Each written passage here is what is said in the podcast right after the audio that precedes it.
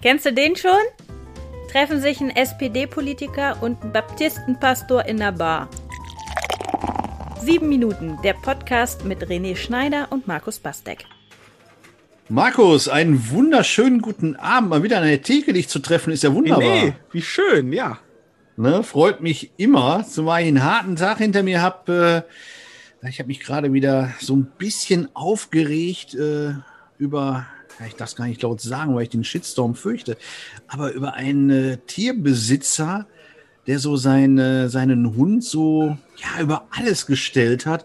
Und ich frage mich in solchen Momenten, Momenten manchmal, ob äh, uns Tiere am Ende mehr wert sein dürfen als Menschen. Beim ein oder anderen Herrchen habe ich oder Frauchen habe ich echt das Gefühl, dass denen das Tier mehr wert ist als mancher Mensch. Darf das? Mhm. Ob das darf? Ja. Puh, ja.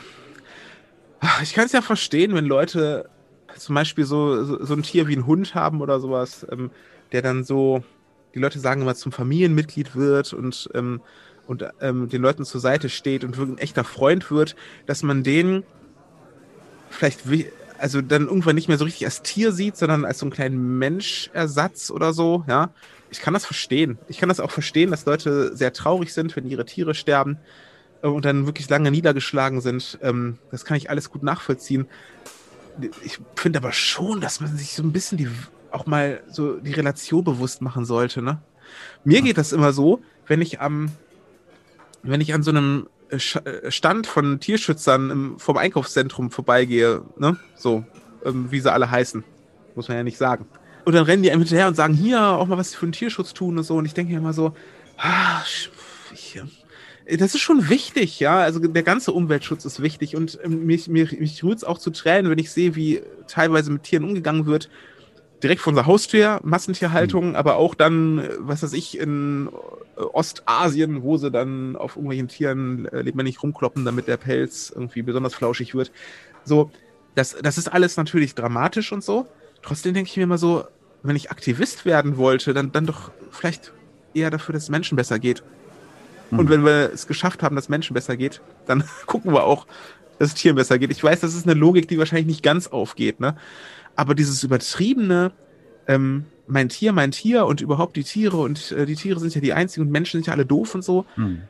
Das gibt's auch auf ganz vielen Facebook-Bildchen und so. Das, ähm, da denke ich mir schon so, da ist da irgendwas in die Schieflage geraten, ne? Mhm. Ich denke auch gerade immer, was das ja auch für ein Riesenmarkt ist, ne? Also wie viel Geld ausgegeben ah. wird äh, ja für beispielsweise Vierbeiner, Katzen oder Hunde. Da, da schlage ja. ich mit Ohren. Mal von Dogland gehört? Hm, nee. Dogland ist, äh, ich, ich weiß nicht genau, wo das, wo das herkommt. Äh, wenn man es googelt, dann findet man lauter Tierbedarf, also und, äh, und Hundehotels und sowas. Ähm, aber äh, der Begriff kommt unter anderem daher, dass ähm, ein paar Leute, ich glaube Wirtschaftswissenschaftler, ähm, ähm, mal zusammengetragen haben, was Amerikaner für ihre Hunde ausgeben. So, an Geld. So. Und mhm. haben, äh, ähm, haben einfach geguckt, was haben die für Ausgaben von, ich weiß nicht, ob man in den USA auch Steuern zahlt oder so, aber an, ähm, an Nahrung. ja, an, an Nahrung und an Tierarztkosten und an Versicherungen und ähm, ne, einfach alles summiert, was geben die Leute für ihren Hund aus. Und dann haben sie ein fiktives Land gegründet, Dogland, und äh, die Bewohner dieses Landes sind die Hunde Amerikas. Die Haustierhunde Amerikas. Und ähm, das, was die Amerikaner ausgeben für ihre Hunde, ist das ähm, äh, Bruttoinlandsprodukt dieses Landes. Mhm. Und dieses Land landet ähm, weltweit im Mittelfeld vom Bruttoinlandsprodukt her.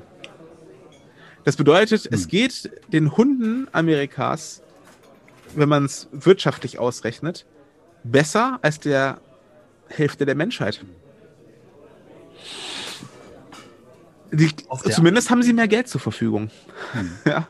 Was ja so. nicht unbedingt zwangsläufig glücklich macht, aber es äh, ist ein Hinweis darauf, dass, du hast es gerade auch gesagt, ähm, die Tiere ja so über alles ja auch gehoben werden, aber mein Begriff. Ähm, und ich habe das Gefühl, manchmal so unheimlich vermenschlicht werden. Ja. Ich habe letztens noch mit einem, mit einem Landwirt gesprochen. Ich weiß nicht, wie wir darauf kamen, von Höchstgen auf Stöcksken, wie er so am Niederrhein ist, so wie wir ja auch manchmal. Und der dann eben erzählt, dass er auch mal mit, mit jemandem gesprochen hat, der dann anfing und sagte, ja, mein Hund, äh, der isst und trinkt. Und dieser Landwirt gesagt hat, mein Hund, der frisst und säuft. Also das ist immer noch ein Unterschied, ob ich jetzt über einen Hund spreche oder über einen Menschen. Und das Anekdötchen muss ich noch erzählen. Wir haben einen Freund im Freundeskreis, äh, gerade zu Beginn, äh, also er hat keine Kinder. Ähm, und, und äh, gerade zu Beginn, als wir die Kinder noch klein waren und über Erziehung und so was ging, äh, er dann so immer Parallelen zog und sagte, ja, ja, das, Ja, das genau. wie beim Hund, das muss man denen verbieten und so. Ne? Ja. Und ich mir gedacht, Hallo, geht's noch? Ne? Also Ja, ist auch ja, ja. ein kleiner Unterschied, ob wir jetzt über den Hund sprechen oder über ein zweijähriges Menschenkind.